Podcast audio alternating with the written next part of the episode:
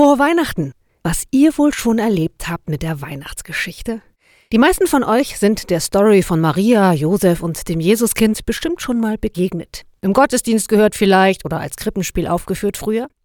Lasst mal vergangene Weihnachtsfeste vor eurem inneren Auge vorbeiziehen.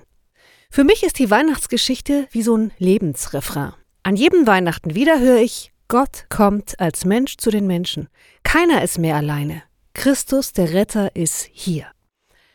Es passierte zu der Zeit, dass ein Gebot von dem Kaiser Augustus ausging, dass alle Welt geschätzt würde.